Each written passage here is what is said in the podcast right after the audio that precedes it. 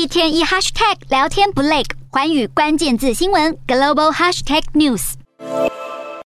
五十七岁的英国记者菲利普斯，为了撰写有关亚马逊雨林环境的书籍，和巴西国家原住民基金会工作人员白瑞拉展开四天的雨林之旅，没想到却在本月五号离奇失踪。警方多日搜查，分别在七号和十四号逮捕了渔民奥利维拉两兄弟，其中一人已经承认杀害白瑞拉和菲利普斯，将两人分尸、焚烧再掩埋。认罪的嫌犯带着警方前往弃尸地点，目前已经找到遗骸，后续将由法官进行验尸确认身份。奥利维拉兄弟的犯罪动机目前还不确定，但警方怀疑是和当地非法捕鱼活动有关。菲利普斯两人遇害的野猪谷，因为贩毒、盗窃木材和非法采矿猖獗而血腥冲突频传。这次的案件让全球更加关注巴西记者和环保运动人士所面临的危险。